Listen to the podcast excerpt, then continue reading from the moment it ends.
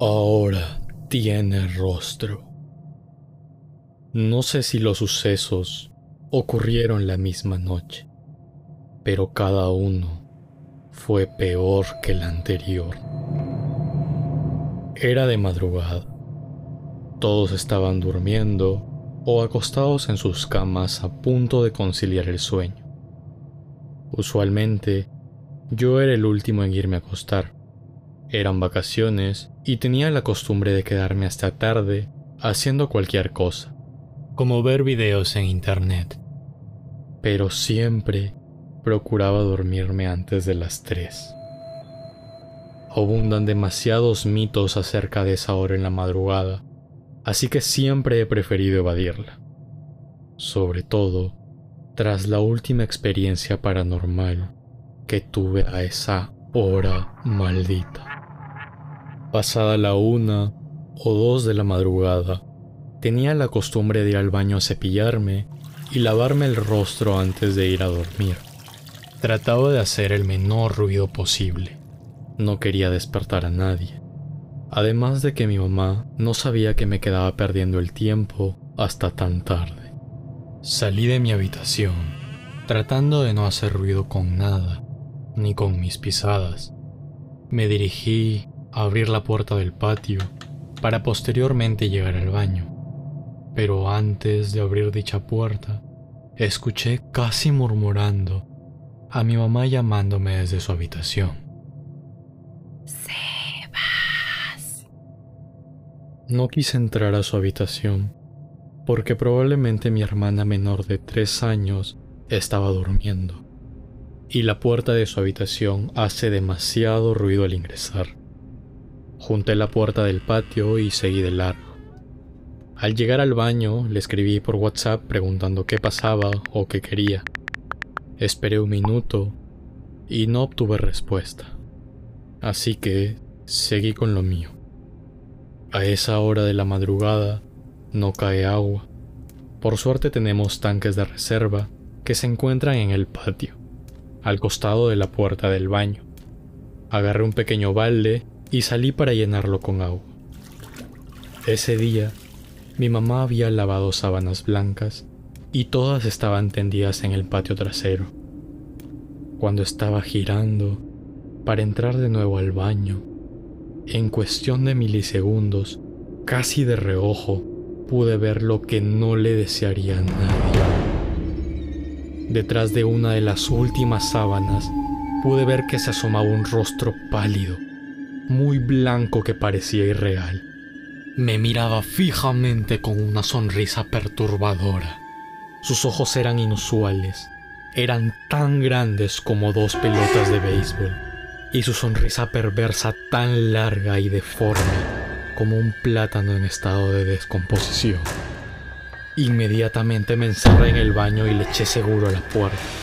Lo primero que hice fue escribirle a mi mamá diciéndole que había visto un duende mis latidos iban a mil por hora. Estaba temblando y casi llorando del miedo. No sabía cómo iba a regresar a mi habitación. Tendría que recorrer de nuevo el patio y no sabía si esa cosa seguía ahí.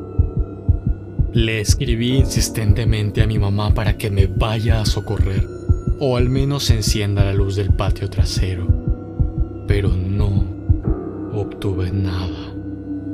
Estuve encerrado en el baño por aproximadamente 10 minutos.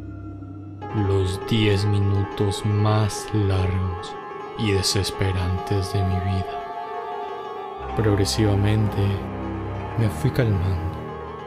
Mis latidos fueron disminuyendo y me armé de valor.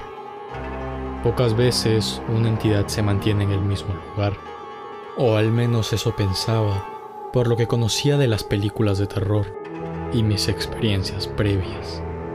Me aferré a Dios nuevamente y decidí salir. Mis latidos empezaron nuevamente a acelerar. Abrí la puerta y ya no había nada. No lo pensé más y aceleré el paso hasta llegar al interior de mi casa. Llegué a la entrada, abrí la puerta del patio y casi pegó un grito enorme. Cuando abrí la puerta había un cuerpo parado enfrente mío. Alcé la mirada y, para mi buena suerte, era mi mamá que había salido de su habitación a esperarme.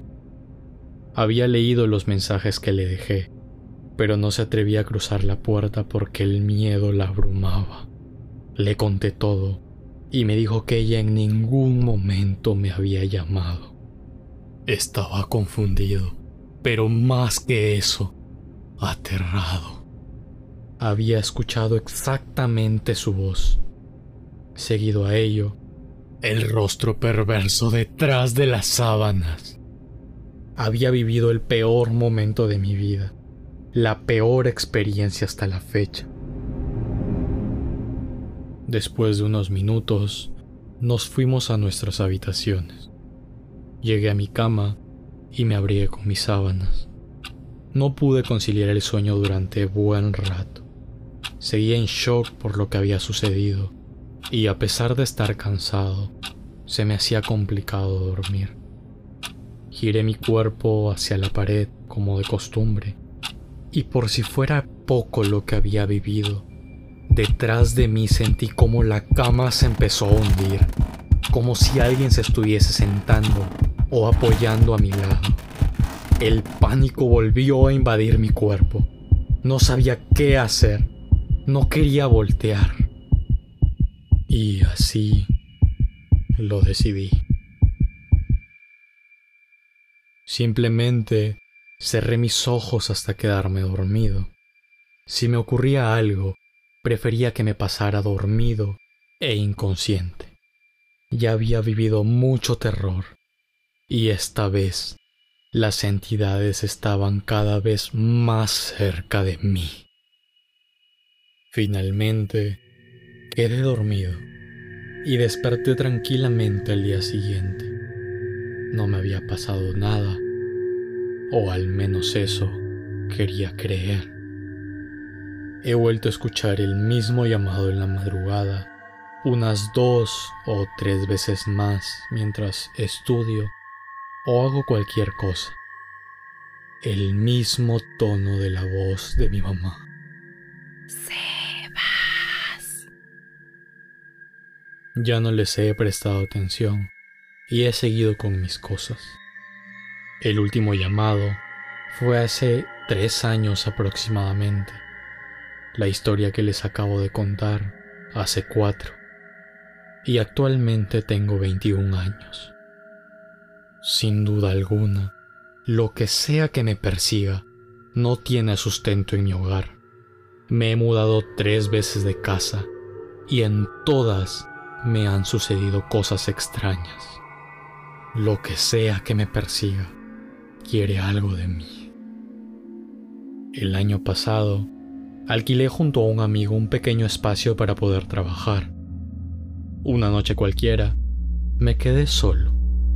Estaba sentado en mi escritorio cuando de reojo pude ver a un sujeto parado en medio de la habitación. No tenía rostro, era como una sombra, pero con cuerpo humano. Era oscura y tenía contextura masculina. Cuando Levanté la mirada. Se había ido. Estas entidades me persiguen. No sé qué quieren de mí, pero no importa el lugar en donde esté. Siempre logran encontrarme.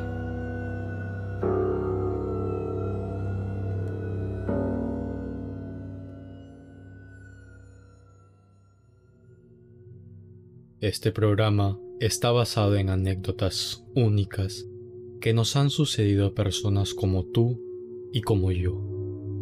Anécdotas donde el tiempo se vuelve irreal. Aquel momento donde la desesperación y miedo empiezan a ahogar tus pensamientos. Donde tus latidos suenan tan fuerte que sientes que será la última vez. Ese momento es el que denominamos punto muerto. Si tienes alguna historia, no dudes en comunicarte con nosotros en cualquiera de nuestras redes sociales. Y puede que el siguiente caso sea el tuyo.